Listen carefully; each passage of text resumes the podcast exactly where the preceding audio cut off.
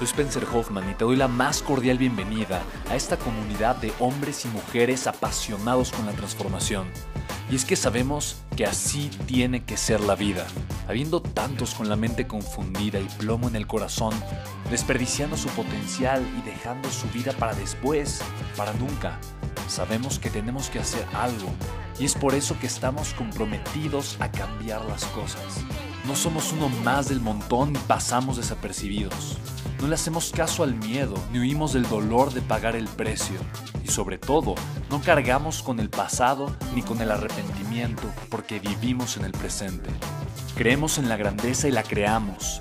Creemos en quienes lideran con su inteligencia y su pasión y en quienes construyen un imperio con su potencial a pesar de venir de la nada.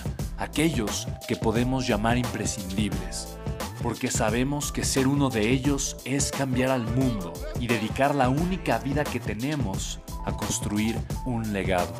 Bienvenido a tu podcast, Una vida, un legado.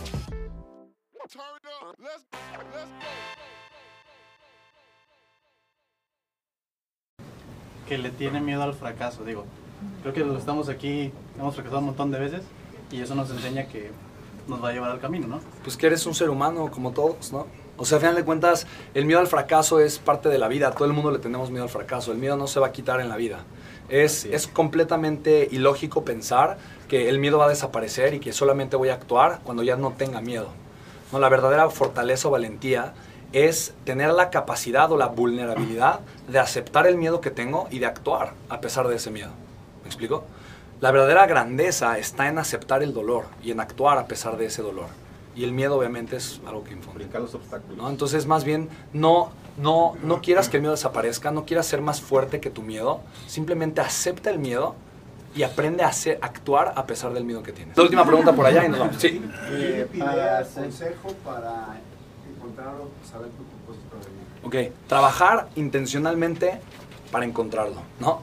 Eh, y digo, tal vez la respuesta es un poquito sencilla, pero cuando alguien me dice, oye, ¿cómo encuentro mi propósito de, en la vida? O sea, eh, típicamente la gente casi nunca se ha puesto a, pensar o se ha preguntado, ¿a qué viene este mundo?